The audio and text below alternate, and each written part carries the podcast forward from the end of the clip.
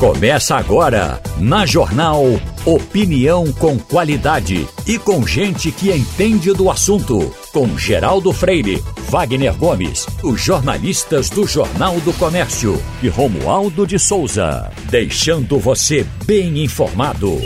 Passando a Limpo. O Passando a Limpo está começando e tem os pesos pesados. Wagner Gomes, Fernando Castilho Igor Maciel. Nada repercute mais neste momento do que a morte de Jô Soares e vem repercutindo desde aí as, as três e alguma coisa, antes de chegar às quatro, já começava o movimento, porque as pessoas ficavam perguntando: será verdade isso que está chegando? Como é que a gente faz? Como é que a gente confirma? E aí, finalmente, veio a, a, a informação. Ah, Pergunto a você, Wagner. Que imagem fica de Jô Soares para você? Das, das entrevistas, dos programas humorísticos, de tudo que ele fez na vida? Para mim, Geraldo, a característica mais marcante e que sempre me chamou a atenção em Jô Soares foi a inteligência. Eu acho que poucos brasileiros ou poucos seres humanos nesse país conseguiram, ou nesse mundo, nesse planeta, conseguiram ser tão chegou, inteligentes. Chegou a ser chamado para a academia, não, né? Eu, te, eu te, tive essa dúvida. E, e eu tive essa dúvida. Se ele, se ele, não tem uma cadeira. não. Acho, não sei se ele não tem tem. uma Não, cadeira não, na, não, tem certeza Acho que na não. BL. Veja, ele, ele chegou, ele tem livros é, escritos, mas eu acho que ele nunca chegou a, a BL, não. Não chegou, não. Livros muito bons, inclusive, viu, Geraldo? Uhum. Pô, Veja só, o, o, o homem conseguiu ser escritor, ator, humorista, entrevistador, poeta, compositor. Rapaz, é uma coisa impressionante. A formação dele, ele era. Como é que são os adidos? Ah, e outra coisa, poliglota. Aham. Poliglota. O cara fala inglês, espanhol, italiano, francês e fazia entrevistas com pessoas nativas ah, nessas línguas numa desenvoltura impressionante. Olha, impressionante. Só uma. Ele não, não era da Academia Brasileira de Letras, ele era da Academia Paulista de Letras. Tá? Eu vim dar uma pesquisada aqui e encontrei que ele, é- ele fazia parte desde 2016, ele fazia parte da Academia Paulista de Letras. Eu sei que não tem nada a ver, mas é interessante, né? Porque Gil Soares nasceu no Rio de Janeiro e foi eleito para a Academia Paulista de Letras. E a Academia Brasileira de Letras fica no Rio de Janeiro. É possível até que ele, que ele, eh, ele devia morar em São Paulo, acho que, né? Não, acho que eu não estava morando no Rio de Janeiro mesmo. Estava morando. A gente sempre pensa que todo artista mora no Rio de Janeiro. Quando vai ver, ele mora em Ele São tinha Paulo. uma residência no Rio de Janeiro, agora estava internado no Sírio Libanês. Né? Porque quem tem dinheiro, quem tem prestígio, pode ser de qualquer lugar do país, vai ser internado no Sírio Libanês. Uhum. E, e você, Castilho? Que- Olha, eu acho. Bom dia, Geraldo, Igor, Bom dia. Wagner, bom dia, ouvintes. Olha, eu acho que onde Joe é melhor foi na função de talk show, do entrevistador. Entrevistador. Né? Aquela Entrevistador, cadeira ali foi que marcou ele. Era uma, ele tinha essa ideia de fazer os talk shows dos Estados Unidos, americanos, e ele fazia isso com muita, muita criatividade, com muita inteligência. Então é aquela história. Boas respostas vêm de boas perguntas. E João sabia perguntar. Curiosamente, era um, bar- um, cabe- era um barbeiro frustrado. Ele gostava de. O hobby dele era cortar cabelo. É, tinha um salão dentro da casa dele no Rio. E os amigos iam para lá para cortar o cabelo, que ele gostava de fazer essa coisa. Mas era um hobby dele. Mas isso era uma brincadeira que ele fazia, mas tinha um estúdio dentro da casa dele, tinha um lugar para cortar cabelo dos amigos. Com cadeira, aquela coisa, tudo. Mas eu acho que certamente a gente vai se lembrar de João como humorista. Né? Do, do- dos personagens que ele cria- criava, né? no tempo que, por exemplo, na dificuldade que a gente teve no começo da redemocratização, ele fazia um personagem que estava na Argentina e se, se assustava né, com a situação do Qual era o nome Brasil. daquele programa dele? Da, Era- Um sucesso enorme de humorismo. Vivo Gordo? Vivo Tem o Gordo. Vivo Vivo Gordo, Gordo, né? puxa E aí tinha um personagem que, que o cara estava na Argentina e telefonava para a mulher e fazia, você não quer que eu volte, né? Esse era um personagem. E, e Aquelas existia um- ligações dele para João Figueiredo. E aí depois ele criou para João tava- Figueiredo, essa coisa. Esse, no caso, foi, foi Chico Anísio. Ah, foi- mas João, Chico Anísio, é, mas. João tinha um personagem também que tirava onda. Então, era humor, né? não existiam redes sociais, certamente se houvesse hoje aquele tipo de humor praticado, teria sérios problemas, Mas é uma. de como o Brasil está ficando chato, né? Uhum. É aquela história. A, a, o Brasil está ficando muito chato para as pessoas que têm opinião, que querem dar opinião. E me preocupa muito que os jovens não querem mais dar opinião.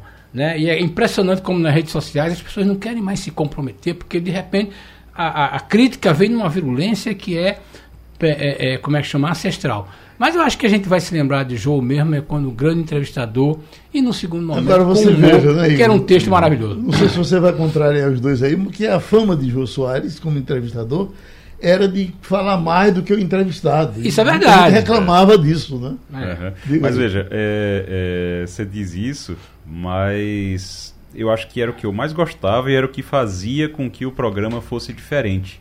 Não é que. E aí você tem que juntar o que Wagner falou com o que Castilho falou. Tem entrevistado, você já entrevistou milhares de pessoas, Geraldo. Tem entrevistado que é chato. Tem entrevistado que você não consegue tirar muita coisa dele. Então, o humor de Jô Soares acabava fazendo, o humor e a inteligência de Jô Soares acabavam fazendo com que qualquer entrevista fosse interessante. Qualquer entrevista com Jô Soares era interessante.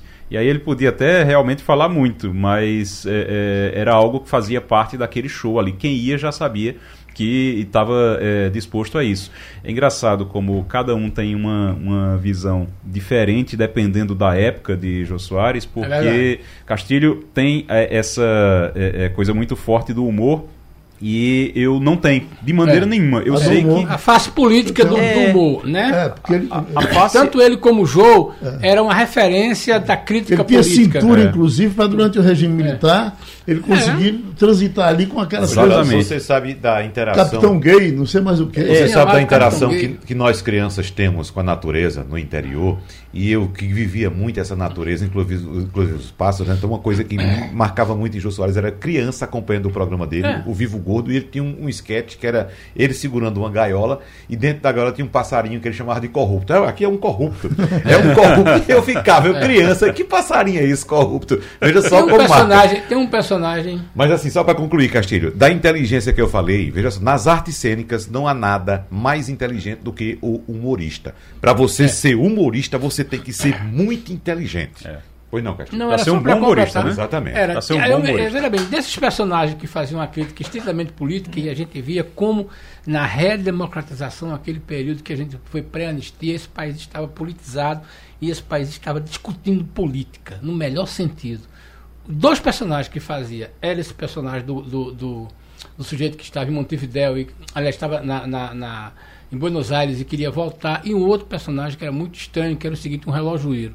Uhum. E aí ele estava consertando o relógio, mas ele fazia, eu sou apenas o relojoeiro. E a cada porrada no governo, que era que, não, mas eu sou aqui, eu sou relojoeiro. E aí era o seguinte, essa coisa era, era que, que mostrava como essa fase da, da, da da anistia, né, da, da redemocratização, foi rica em termos da política. Talvez explique a quantidade de líderes que a gente teve naquele momento. Eu né? trouxe para deixar aqui, uh, no Passando a Limpo, um momento uh, uh, dele já perto de, de, de, sair, eu acho. Você sente, inclusive, ele meio debilitado naquela conversa com Roberto Carlos, que ele, Roberto Carlos canta amigo, me chamou a, a, a atenção a relação dos dois mas é, é, uma coisa que ficou na minha cabeça foi Roberto Carlos cantando e chorando sem desafinar. Você, meu amigo, ele deitado no peito de Roberto Carlos, a gente vai botar para vocês. Vamos ouvir uma das minhas favoritas, que geralmente é uma música que me faz chorar. Amigo. Vamos lá. Essa música é para cantar em pé, né? Você canta. Não, não, mas eu vou cantar aqui do seu lado. Tá bom, vamos lá. Porque não faz sentido eu cantar essa música longe de você. Opa! Né? Então vamos lá. Essa música é cantar de frente para ele, olhando nos olhos, essa coisa toda, porque essa música tem tudo a ver com ele. Foi feita para meu amigo Erasmo Era... Carlos, meu irmãozinho, mas com certeza eu, quando posso cantar essa música para amigos queridos como você, como parentes meus queridos, meu irmão.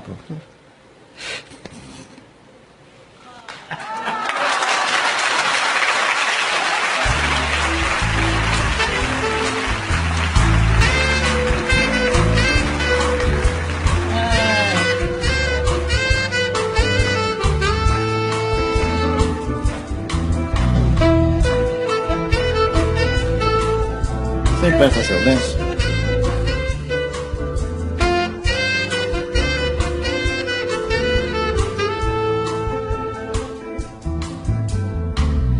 Você, meu amigo de fé, meu irmão, camarada, amigo de tantos caminhos e tantas jornadas, cabeça de homem, mas o coração de menino. Aquele que está do meu lado em qualquer caminhada. Me lembro de todas as lutas, meu bom companheiro. Você tantas vezes provou que é um grande guerreiro. O seu coração é uma casa de portas abertas. Amigo, você é o mais certo nas horas incertas. É o Roberto, quando você vê o filme, ele chora o tempo todo aí cantando essa música, mas não perde, não perde o ritmo. Passando a limpo. Bom, minha gente, repercute no mundo político essa decisão do Supremo agora discutindo novamente a questão da lei da improbidade administrativa. Ela tinha levado uma cacetada grande e agora o Supremo se reúne, já tivemos os dois primeiros votos. Nós estamos com o procurador do Ministério Público de Contas, Cristiano Pimentel. Doutor Cristiano, o que é que, o que, é que vai mudar mais nessa lei? Ela não já tinha, não já estava mudada? Bom dia, Geraldo. Bom dia aos jornalistas da bancada. Olha, o que está sendo discutido agora no STF é uma tentativa, principalmente dos ramos do Ministério Público, de tentar diminuir a desgraceira que ficou com a nova lei de improbidade administrativa. Então estão tentando assim chegar a um meio termo, não é para que o prejuízo ao combate à corrupção não seja muito grande. Para se ter uma ideia, não é se essa nova lei for aplicada a todas as ações pendentes de análise no judiciário, muitos políticos e gestores já condenados vão se ver livres, como, por exemplo, o presidente da Câmara dos Deputados, Arthur Lira, que é deputado por Alagoas, ele já é condenado por improbidade administrativa e, a depender do resultado desse julgamento do STF, ele pode nem poder ser candidato à reeleição. Então, nós temos aí que isso é uma tentativa de diminuir o impacto negativo que essa nova lei criou e os ministros do STF estão aí começando a votar. Já votaram dois. Hum. Esses dois votos de ontem, o senhor gostou mais de qual? Por incrível que pareça, eu gostei mais do voto do ministro Alexandre de Moraes. É lógico que os ministérios públicos que falaram lá e falaram cerca aí de 10 ministérios públicos na sustentação oral, eles queriam muito mais. Mas o que o ministro Alexandre de Moraes votou, por enquanto, assim, já diminuiu um pouco ah, o que eu chamo de desgraceira que foi essa nova lei. Pelo menos ele diz que essa nova lei ela não retroage para os casos que já foram encerrados. Porque muitas dessas ações de improbidade, ajuizadas 20 anos atrás, 10 anos atrás, levaram aí décadas para tramitar em todas as instâncias e alguns estão dizendo que essa nova lei diz, olha, não valeu nada o que o judiciário levou 10, 20 anos julgando. Vamos zerar tudo e começar tudo de novo. Uhum. E isso realmente seria um absurdo. Né? Uhum. Igor. Procurador, muito bom dia. Cristiano, é, tem é, uma. A gente percebe nos últimos anos nos últimos, na, na, verdade, nos últimos dois anos, principalmente, um retrocesso naquele, é, naquele empenho que existia da, do Brasil em punir a corrupção. E acabar com a corrupção no país. Existiu, a gente vive um retrocesso disso há pelo menos um, um ano e meio, dois anos, principalmente. E é, essa votação agora é para tentar, talvez aí pode amenizar um pouquinho esse retrocesso. Você acha que é uma tendência a gente voltar a falar sobre corrupção, a gente voltar a, a, a punir corrupção? Ou não? A gente vai agora ver um, um, um, período grande em que a gente não vai, não vai ver isso como prioridade no Brasil? Olha, eu diria que até mais de dois anos essa questão da corrupção está sofrendo um retrocesso. E muito vem do Congresso Nacional, muito vem do próprio Supremo Tribunal Federal, não é? Como vocês aí já noticiaram tantas vezes, decisões do Supremo Tribunal Federal que, ao fim e ao cabo, é, liberam corruptos de processos em que eles já estavam condenados. O que eu visualizo é que a população brasileira ela já está sentindo esse impacto da disfarçatez, ou seja, se perderam os pudores em praticar determinadas corrupções. Nós vemos aí essa história das emendas do relator, que alguns chamam de orçamento secreto, não é? E vários outros escândalos semelhantes na República. O que estão tentando fazer, muitas vezes, é legalizar a prática da corrupção. E essa nova lei de improbidade administrativa, ela veio para isso. Como eu falei da última vez que vocês me chamaram, essa nova lei, ela acaba, com a responsabilidade culposa e o exemplo que a gente deu da última vez é a ponte do distrito, que todo mundo passa na frente da prefeitura e avisa: ó, oh, a ponte está com um pilar desabando, a ponte está toda rachada, estou achando que vai cair. E o prefeito diz: ah, vou ver, vou ver, vou ver. Aí um dia Igor Maciel está passando de carro em cima da ponte, a ponte desaba com o carro de Igor Maciel. Pela nova lei, o prefeito não pode ser processado porque a nova lei de improbidade administrativa não admite a modalidade culposa. Ou seja, o prefeito vai dizer: eu não sabia, nenhum engenheiro me avisou, o CREA não me avisou, como a gente vê tantas vezes quando acontece uma tragédia no Brasil. E o incrível, a nova lei de improbidade administrativa não permite a um prefeito ou um gestor público ser processado nessa situação. Então, acho que a disfarçatez está tão grande que a população, em um ano, dois anos, três anos, vai perceber que o nível de corrupção está aumentando, porque estão tentando legalizar a corrupção por várias vias via orçamentária, via legislativa algumas decisões judiciais controversas e eu acho que a população não vai aceitar. Isso pode ocorrer daqui para frente, né, doutor Cristiano? Agora, a gente sabe que há milhares de processos aguardando um posicionamento do Supremo Tribunal Federal sobre esse tema. E são casos envolvendo agentes públicos, como servidores e políticos, por exemplo, que podem ter a condenação revertida caso o STF entenda que as alterações podem atingir essas penas. Agora, para ficar mais claro, doutor Cristiano, para a população aqui, falando diretamente, podemos ter um verdadeiro trem da alegria se caso essa proposta passe pelo Supremo Tribunal Federal? Não se seguiu o voto do Alexandre de Moraes, mas, por exemplo, seguindo o voto do ministro André Mendonça, muita gente já fica livre e tem uma tese ainda mais abrangente. Tem uma tese que é assim, zerou tudo, mesmo que tenha transitado em julgado, mesmo que já esteja em execução, zerou tudo. Então, o que acontece? Por exemplo, um caso que está sendo citado na imprensa é do deputado Arthur Lira, de Alagoas, presidente da Câmara de Deputados. Ele está condenado e, teoricamente, não é se, a depender do, do, do resultado desse julgamento, ele pode ser candidato, ou não. Ou a Justiça Eleitoral pode vetar ele. Então, é um caso emblemático que nós vemos que essa mudança legislativa já foi feita para beneficiar políticos, gestores públicos, é? porque eles diziam que eram injustiçados e perseguidos. É? Aqui eu acho interessante que era sempre uma conversa genérica.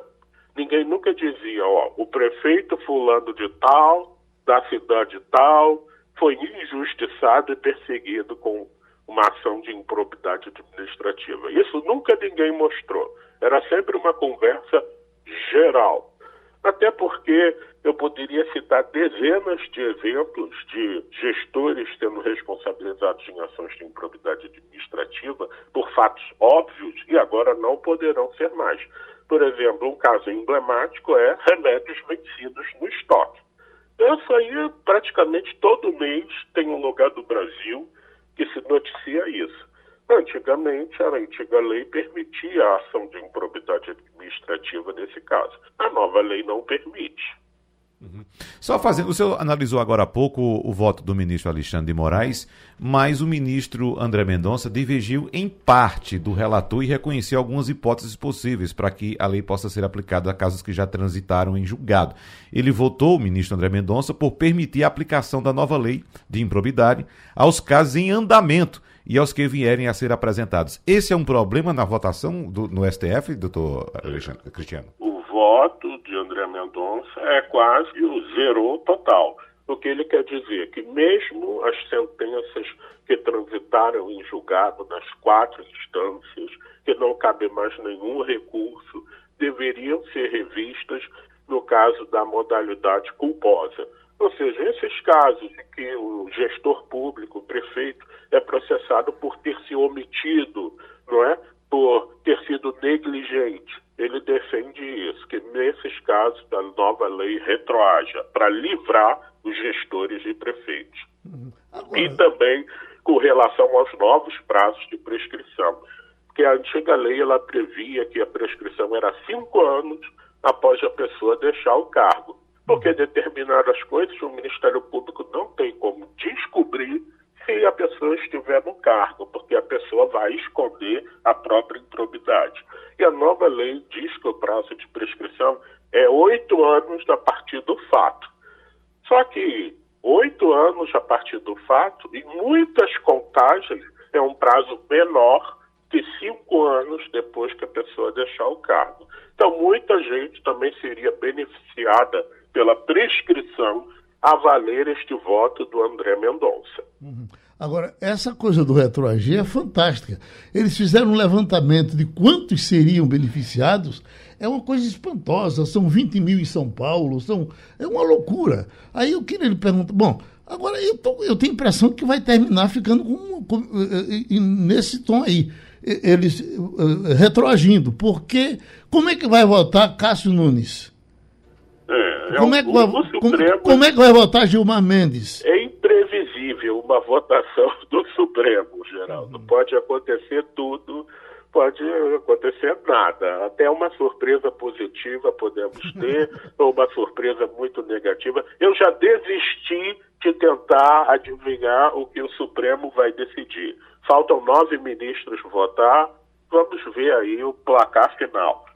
Tá certo. A gente ouviu, portanto, aqui do Passando a Limpo, o doutor Cristiano Pimentel, que é procurador do Ministério Público de Contas do Estado de Pernambuco. A gente pediu a presença aqui do doutor Bruno Teixeira, que é educador financeiro, porque agora com a Selic subindo novamente, as pessoas ficam naquela preocupação. Eu que estou com dinheirinho, botei em que lugar?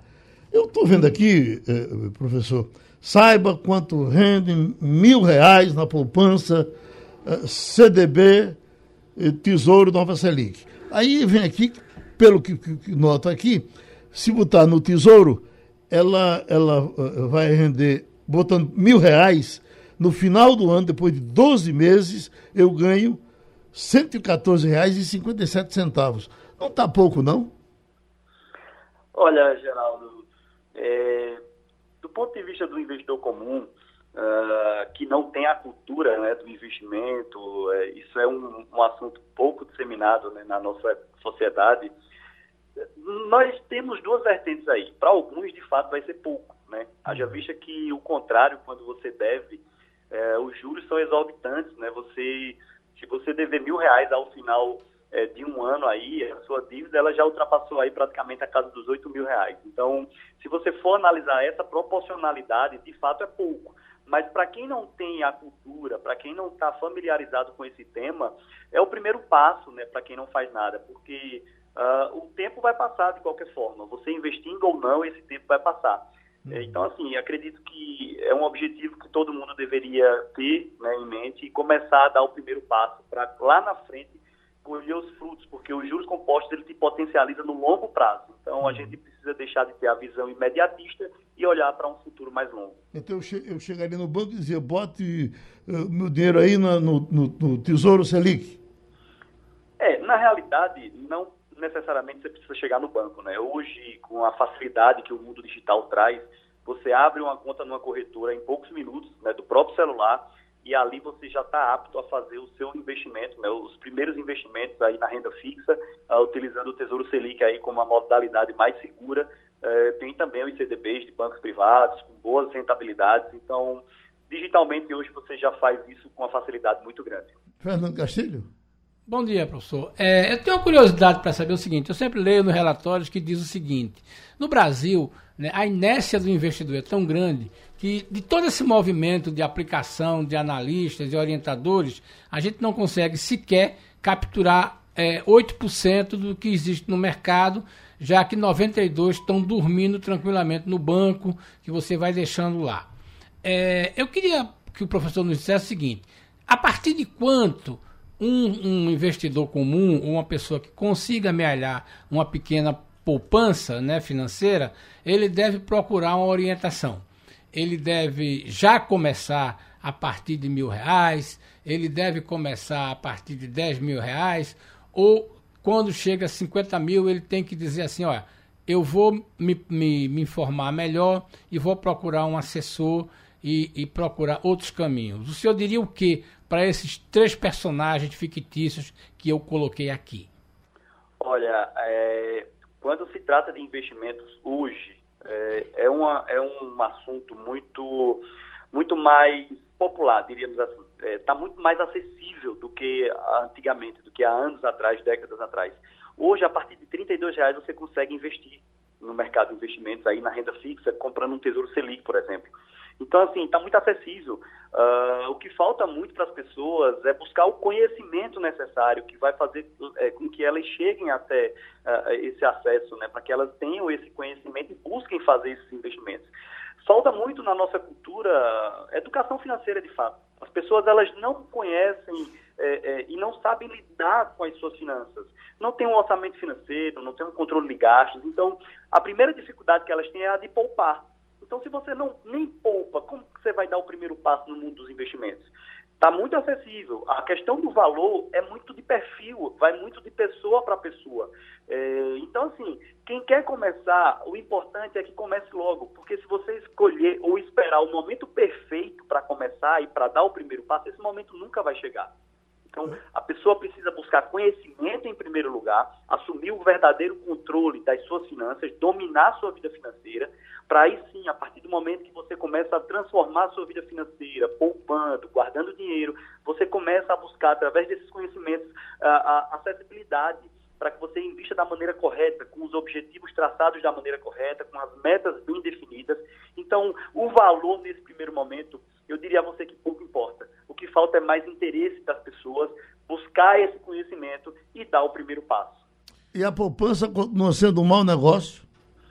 Olha, Geraldo, é, eu poderia dizer a você que sim, tá? Mas quando a gente vai para a pessoa física comum, a grande maioria tem insegurança, tem medo. Para quem, quem não faz nada, o mínimo que pode se fazer, no mínimo, é deixar na poupança. A poupança ela está rendendo hoje 6,5% ao ano, né? Quando a gente está com a taxa Selic acima de 8,5%, a poupança ela passa a render aí 0,5% ao mês, isso dá aproximadamente 6,17% ao ano. Haja visto que nós temos uma inflação no acumulado de 12 meses aí, chegando quase que na casa de 12%, óbvio que a pessoa está perdendo dinheiro, ou seja, o dinheiro está perdendo valor. Né? Então, o ideal é que invista primeiramente aí em conhecimento para depois é, alocar os seus recursos da melhor maneira possível, é, vencendo essa inflação. A renda fixa hoje é o lugar é, mais adequado para quem está começando. Temos lá produtos que são indexados à inflação, então você consegue acompanhar esse movimento da economia, esse movimento de mercado. Mas a poupança, sim, hoje, ela, é, é, infelizmente, hoje você deixar dinheiro parado na poupança, você perde valor, você perde, é, diríamos que dinheiro, porque o dinheiro está perdendo valor frente à inflação que nós estamos enfrentando no momento. Wagner Gomes. Bruno Teixeira, o que está chamando a atenção hoje de 10 em cada 10 educadores financeiros é o fato de o presidente Jair Bolsonaro ter sancionado a lei que permite o empréstimo consignado do Auxílio Brasil. E o limite das prestações mensais para quem pega um empréstimo é de 40% do valor do Auxílio Brasil. Então, quem ganha esse benefício agora vai poder fazer esse empréstimo consignado. Agora é o seguinte, a gente sabe que muitas instituições financeiras estão sendo denunciadas pelo fato de, no mínimo, não usarem clareza nesse tipo de empréstimo. Telefonam, por exemplo, para um, um, um, beneficiário de um, um funcionário público aposentado, por exemplo, e diz, olha, o senhor tem aqui direito a não sei quantos mil reais. O cara pensa que aquele dinheiro caiu na conta dele de graça. E ele vai assinar um papel, muitas vezes, sem saber, e aquele valor é debitado. Então, veja só, quem recebe o Auxílio Brasil pode participar agora do, do da modalidade de empréstimo consignado, com, é, comprometendo até 40% desse valor. Mas os juros cobrados, é bom lembrar também, Bruno Teixeira, nessa modalidade do Auxílio Brasil, podem ser de até três vezes maior do que outros consignados do mercado. Então nós estamos diante aí de um fato, primeiro, de pessoas que não têm acesso à educação financeira caírem nessas ciladas e do outro lado, termos dinheiro público jogado nas mãos do mercado financeiro, simplesmente fácil, fácil assim. Pois é. é de fato, né, foi sancionada ontem pelo presidente essa lei, né, a lei de 14.431, onde ela autoriza para beneficiários de programas sociais né, e também amplia a margem para empregados teletistas, né, aqueles que são regidos pela CLT, é, de 35% para 40%. Uh, mas como bem você falou, é, está acessível. Uh, muitas pessoas, por não ter o conhecimento, a educação, acreditam que isso é complemento de renda, acabam adquirindo uh, um produto como esse. O crédito no Brasil está muito caro por conta da taxa da alta na taxa básica de juros, né? E aí o, o crédito, ele, uh, consequentemente, se tornou muito caro no Brasil. Contratar qualquer modalidade de empréstimo, de financiamento, seja para qual finalidade for. E as pessoas é, incumbem nesse erro, né? Caem nesse erro de, de adquirir uma modalidade dessa. É, havendo um comprometimento ainda maior das suas receitas, né, no seu orçamento financeiro, e por consequência disso, aquele número que a gente já tem visto aí muito alto de endividados no Brasil, chegando quase que na casa de 80%, desses 80% nós temos 30% é, é, é, desse número aí de inadimplentes, ou seja, pessoas que contrataram qualquer modalidade de crédito, compraram algum bem, contrataram algum serviço e não conseguiram pagar e com isso tiveram seus nomes incluídos nos serviços de proteção ao crédito, esse número vai aumentar, a tendência é que esse número aumente, exatamente por esta falta de educação. Então, a taxa de juros para qualquer tipo de financiamento, mesmo que consignado, que ainda existem taxas mais atrativas, mas essas também sofreram impactos por conta dessa alta na taxa básica de juros. Então, o que é que a gente orienta, o que é que a gente diria nesse momento? Para que as pessoas, de fato, elas tenham mais controle e busquem educação e conhecimento naquilo que elas forem fazer no que diz respeito ao dinheiro delas. Uh, a gente, quando a gente fala aí que o, o, o profissional, o funcionário, o aposentado, enfim, ele pode comprometer até 40% aí da sua renda com, com, com, esse, esse benefício, e os outros é, 60%, né? Será que não já está comprometido com outras dívidas, com outras, outras, outras despesas, até as fixas mesmo? Então, será que essa pessoa realmente tem esse lastro de contratar esse serviço? Ou seja, é um, é um risco, né? é muito perigoso se você não sabe o que você está fazendo, as pessoas não têm o conhecimento do custo efetivo total, porque as instituições financeiras elas acabam se aproveitando do momento e da fragilidade do, do, da pessoa, do brasileiro, né, do empregado, e aí a pessoa não sabe nem quanto está pagando de juros, o que é que incide dentro daquele, daquele empréstimo, daquele consignado, e de fato é um momento em que as pessoas, eu nunca, eu, eu diria para você, eu nunca vi no Brasil uma necessidade tão grande e tão urgente das pessoas buscarem a educação financeira, seja por conta própria, a internet está aí que ajuda para isso, ou contratando o serviço de um profissional, de um consultor, de um educador financeiro. E o nosso papel aqui, enquanto educador financeiro, é exatamente de disseminar a educação financeira, um tema que se tornou um tabu por muitos anos, e a gente tem lutado diariamente né, para que a gente consiga transformar e mudar essa mentalidade na vida do brasileiro. Professor Bruno Teixeira, foi muito bom o senhor passar por aqui. Muito obrigado pela sua contribuição. Passar ainda um tiquinho, um tiquinho de dinheiro, Castilho. Diga aí. Não, era só para comentar o seguinte: veja como a irresponsabilidade do Congresso Nacional, né, que atenta, a palavra é essa mesma, atenta contra o cidadão. Uma pessoa hoje que ganha um salário mínimo, por exemplo, um aposentado, pode comprometer até 45% de sua renda com empréstimo. Quer dizer o seguinte: ele vai tomar o dinheiro emprestado e a prestação que vai vir, né, a partir do, mês, do segundo mês que ele tomou o dinheiro é de 540 reais. Uhum. Como ele ganha 1.200, ele vai se comprometer a, durante 60, 72 e até 84 meses a viver com 660. Uhum. Veja que situação para fazer isso.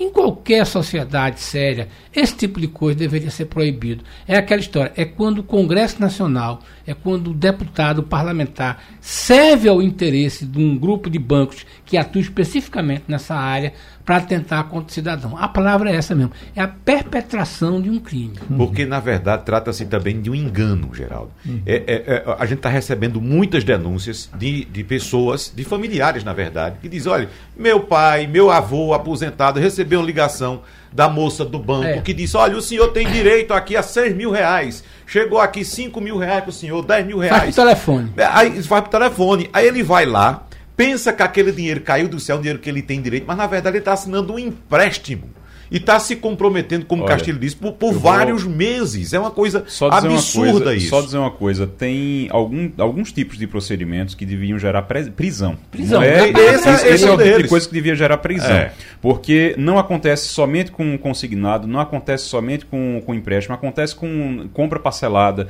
acontece com tudo. É. Em loja, eu tenho uma pessoa que, que eu conheço que foi fazer uma compra e chegaram para ela assim, não, olha, você vai ficar aqui pagando um valor mensal, só aqui 100 reais por mês aqui para comprar uhum. essa máquina de lavar, esse negócio. Quando ela chegou e foi me mostrar quanto que eu olhei, uma pessoa que trabalha para minha família, quando eu cheguei que olhei, eu disse, minha querida, quanto é a, a máquina de lavar? Disse, dois mil. Você está pagando oito aqui, uhum. nesse negocinho. Ah, mas é porque disse que era só 100 reais por mês. Mas ele tem que explicar as coisas direito, não é assim. E aí Deixa precisou ir lá para resolver. Pra para fechar o, é o setor dinheiro, uh, o presidente Bolsonaro tem se vendido aí como inimigo dos bancos por conta do Pix, uhum. e que é, é, preciso também botar isso em pratos limpos. É verdade. Eu estou vendo aqui, está aqui, ó, uh, lucro da Alpargatas. Ela perdeu, no segundo semestre, ela perdeu uh, uh, 40% do lucro. Isso aqui é uma empresa normal. O banco e não vamos nos tornar inimigo de banco, não. Primeiro, porque é uma atividade nobre. Primeiro, que um país tem que ter seus bancos em ordem, ganhando dinheiro, porque quando tem problema financeiro dos. Uh, uh, é o que dá estabilidade à economia. Vira-se uma Precisa desgraça, os é. bancos têm que estar bem, não tem que ter ninguém ser inimigo de banco. Mas está aqui, com Pix e tudo, Bradesco lucrou, um dos maiores de todos os tempos, nesse trimestre agora, uhum.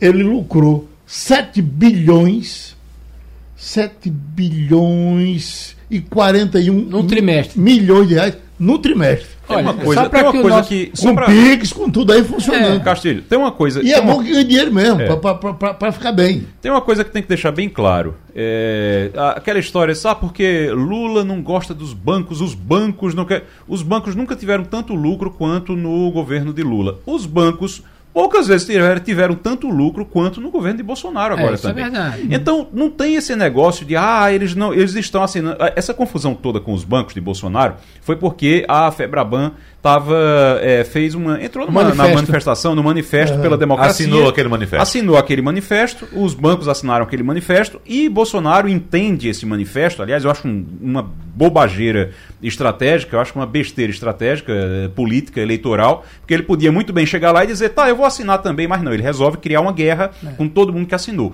E aí ele vai inventar essa história de que os bancos estão com raiva porque estão é, tendo prejuízo, estão perdendo dinheiro com o PIX. É. Os bancos estão tendo lucro e muito lucro. Olha, Os bancos não têm motivo operação... nenhum, nesse caso, não tem motivo nenhum para reclamar, no financeiro, pelo menos, para reclamar. Agora, se estão reclamando da ameaça da democracia, para aí o Bolsonaro ele vai ter que pensar em outro. E agora, com o aumento de juros, vão ganhar mais ainda. Mas ganhar mais ainda, vão ganhar sempre. Pronto, o presidente terminou assinando e o aumento dos enfermeiros já passa a ser uma realidade segundo a Constituição, segundo a assinatura do presidente. Agora, o problema é o dinheiro para pagar uh, esse, esse, esse aumento. A justiça ninguém, ninguém discorda, é é, a moçada realmente merece, mas é assim, enfermeira, enfermeiros, R$ 4.750. Técnicos de enfermagem, 3.325. Auxiliares de enfermagens, 2.375. Parteiras, 2.375. O doutor Jorge Trigueiro é presidente do Sindicato dos Hospitais. Os prefeitos que passaram por aqui, eu perguntei, e as prefeituras, todos disseram que, eh, pelo menos três que passaram aqui, que não haveria condição de pagar. E ficavam esperando alguma coisa daqui para frente. Eu pergunto, uh, doutor Trigueiro, mês que vem, o, o, o, enfermeiro vai receber esse dinheiro nos hospitais? É, bom dia, Geraldo. Bom dia. ouvintes da JC, o pessoal aí da bancada.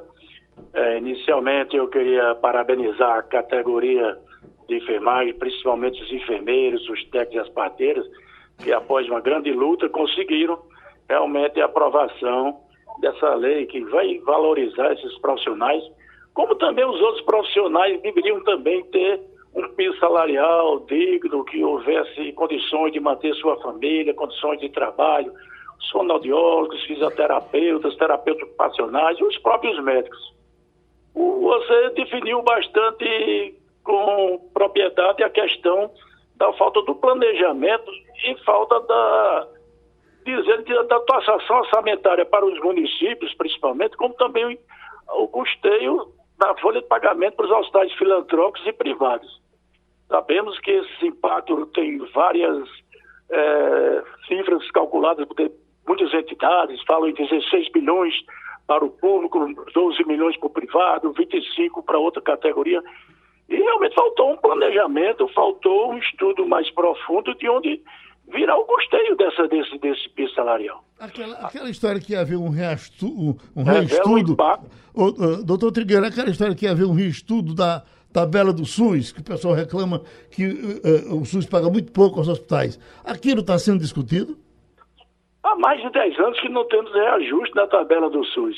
Hum. Então é praticamente praticável um hospital 100% filantrópico, vamos dizer assim, que atende o SUS, tem um impacto numa folha de 170%, contra 10 anos não tem reajuste de nada.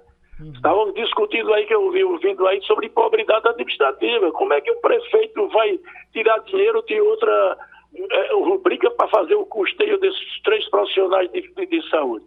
Então ele vai todo mundo ser processado por improbidade. E os hospitais privados ou vão é, fechar, ou não sei como vai ser o funcionamento. Porque como eu disse, é justo, relevante, merece não só esses três profissionais de saúde, mas toda a categoria, mas deveria haver uma fonte de custeio. Se fala em desoneração da folha.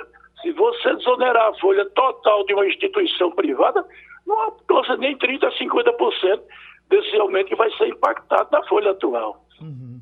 Uh, uh, tem caminho, Castilho? Doutor Trigueiro, uma curiosidade que, que, que eu queria que o senhor nos esclarecesse. É, esse piso significa que é, ele vale a partir do dia 5, e aí, por exemplo, quem está é, inferior a esses, a esses valores, já na folha de agosto tem que fazer a correção, ou existe algum espaço de, de, de negociação? Porque, veja bem, essas categorias são as categorias centrais de qualquer hospital, né? Esse é, é o tipo. Então, por exemplo, Vamos pegar um pequeno hospital, não precisa nem um grande hospital, mas um pequeno hospital é, que, que, que trabalhe com isso, né? É, a, a, o que significa que, a partir da folha de pagamento de agosto, ele já é obrigado a cumprir isso ou existe algum espaço, vai ganhar algum tempo? Como é que fica na prática isso? O, o gestor de um hospital vai fazer o quê? É, na verdade, o Sindiosp, que é o sindicato dos setores privados e filantrópicos aqui do estado de Pernambuco, ele é filiado à Federação Nacional de Saúde e como também à Confederação Nacional de Saúde. Junto com outras instituições, como a Confederação das Misericórdias, com a Associação Nacional de Hospitais Privados, estamos analisando a vigência e os impactos dessa lei do piso de enfermagem que foi sancionado ontem pelo Poder Executivo. Então, existem questões é, legais que, por exemplo, houve, teve veto em alguns artigos, principalmente no artigo 15, a linha D, referente ao reajuste através do NPC. Então, esse ele vetou porque ia haver uma indexação é, é, com, com, o Índice Nacional de Preço Consumidor e foi o parecer da Advocacia Geral da União como inconstitucionalidade. Esses vetos, teve, teve mais alguns dois ou três vetos, em relação, inclusive, a, a constitucionalidade da mobilidade, em relação a restos a pagar. Isso vai voltar para a Câmara ou para o Senado. A princípio, está em vigor a lei. Mas, como o Congresso tem até 30 dias para derrubar o veto ou a, o veto, isso fica, teoricamente, vamos dizer assim, sob júdice. Mas até o dia 5 de setembro, se não houver é, é, é, algum movimento de dizer de onde vem a fonte de custeio e tudo, vai ser colocado na folha. Agora, saber quem vai pagar, esse aqui é o problema. Ok, doutor Zigueiro. Então, é, é, aí está ouvindo o enfermeiro, todo mundo sabendo. Vamos aguardar os acontecimentos daqui para frente, que parecia já estar resolvido. Ainda vai ter muita discussão. Oi, Wagner. Eu vou trazer outro assunto nessa área também, Geraldo, para a gente discutir aqui, porque a Câmara aprovou em votação simbólica o projeto de lei 2033 de deste ano de 2022, que amplia a cobertura de procedimentos dos planos de saúde, né? É o chamado rol taxativo. Né? Uhum. Então, a proposta derruba esse rol taxativo da ANS, né? que é uma lista de tratamentos obrigatórios e todos os serviços disponíveis cobertos pelas operadoras. Então, veja só o que é está acontecendo. É interessante, Wagner, dizer que a, a, a, a Câmara se reuniu para derrubar uma. fez uma lei que derruba uma decisão do Superior Tribunal de Justiça. É, né? exatamente. Uhum. Então, veja só, não existe. Diga de passagem, diga, dita como draconiana para certo. o segurado. Né? Agora vamos observar: os, os enfermeiros merecem um salário digno? Claro, todo mundo sabe disso. Né? R$ 4.750 vai ser o piso da enfermagem agora e os outros pisos da, do, dos técnicos e dos auxiliares, como você bem citou agora. Né? Nós temos direito à assistência de saúde pagando o plano de saúde? Claro. Agora, vamos para a prática. Tudo isso tem um custo. Não uhum. existe almoço de graça. Então, por exemplo, os planos de saúde naturalmente vão querer aumentar o valor dos seus serviços. Né? Os hospitais vão passar a cobrar mais caro também. E outros serviços de saúde também vão passar a cobrar mais caro. Então, tudo isso vai acabar sobrando na ponta para o consumidor, Fernando Castilho. Olha, é o normal, porque veja bem, como você disse aí, não existe injeção de penicilina hum. nem, do, nem de, de, de é, qualquer outro tipo de, de medicamento de graça. Para que o nosso ouvinte tem, possa entender melhor, é o seguinte: como é que funciona o sistema de plano de saúde? É o seguinte: é uma despesa, né, que, é uma receita que você paga, uma conta que você paga, cuja soma vai pagar os procedimentos. Então é aquela história, naturalmente, com uma comissão de administração do plano de saúde. Se a despesa aumenta, ele simplesmente tenta corrigir isso. É isso que vai acontecer. Lembrando que existe um capital empregado tanto no plano de saúde, né, que vai ter a remuneração desse capital. Então, além dos despesas, tem a remuneração do, do dinheiro que o investidor botou ali. Esse tipo de atitude do Congresso, né, que é uma atitude que vai, como você disse, de encontro àquilo do, do, do STF, é aquela história, é derrubar toda essa conversa financeira. É a questão do deputado que não assina a ordem de, de, de, de, de despesa, né, de, de, de, despesa, que ele vai fazendo isso aí. No fundo, no fundo é o seguinte: o que você paga do plano é resultado de uma soma da contribuição de todo mundo Isso. dividido pela despesa do hospital. Uhum. Não tem outra conta. E, se a despesa aumenta, vai aumentar. Aí o hospital vai passar o seguinte: olha, plano de saúde, eu tenho algum custo, aumento de custo agora, né? É. E o plano de saúde vai dizer, eu também vou ter aumento de custo, então vai somar os dois aumentos. A minha informação aqui é essa: Igor Marcel Flávio, hum. filho de Bolsonaro, Sim. confirma participação do pai no Jornal Nacional. O sorteio que foi feito, ele seria o primeiro e estaria participando do Jornal Nacional no dia 22 de agosto, entendeu? Até aquele pessoal que diz, eu não vejo a Globo de jeito nenhum.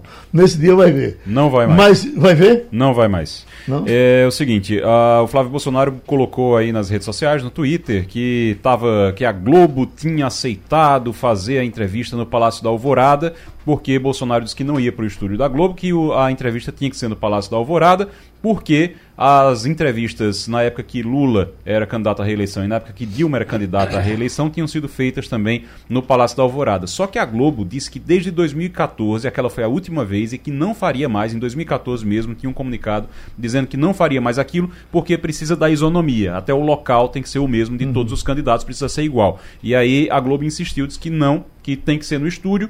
Bolsonaro não aceitou, não aceitou de maneira nenhuma, então não vai ter a entrevista, pelo menos a não ser Por que ele enquanto, né? aceite até lá.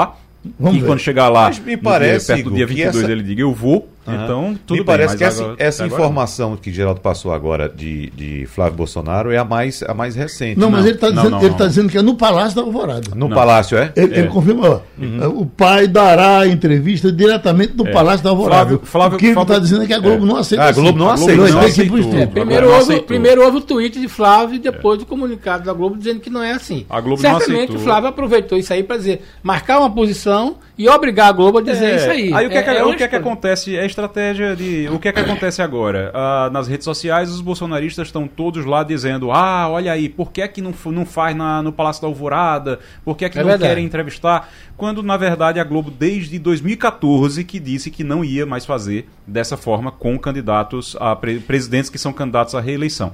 E não, fez em- não teve em 2018 porque Temer, não, que era, poderia ser candidato à reeleição, não foi candidato. É. Né? E Então, aí não são dois, são dois fatores importantes a analisar. Primeiro, a Globo está tratando Jair Bolsonaro, nesse caso, como candidato. Se ela quiser fazer entrevista como presidente, Aí pode ir sim. para o Palácio da Ou Alvorada. Alvorada ou exatamente, Palácio do. Planalto. É verdade. E Mas terminou como o Passando a Limpo. A Rádio Jornal apresentou opinião com qualidade e com gente que entende do assunto. Passando a limpo.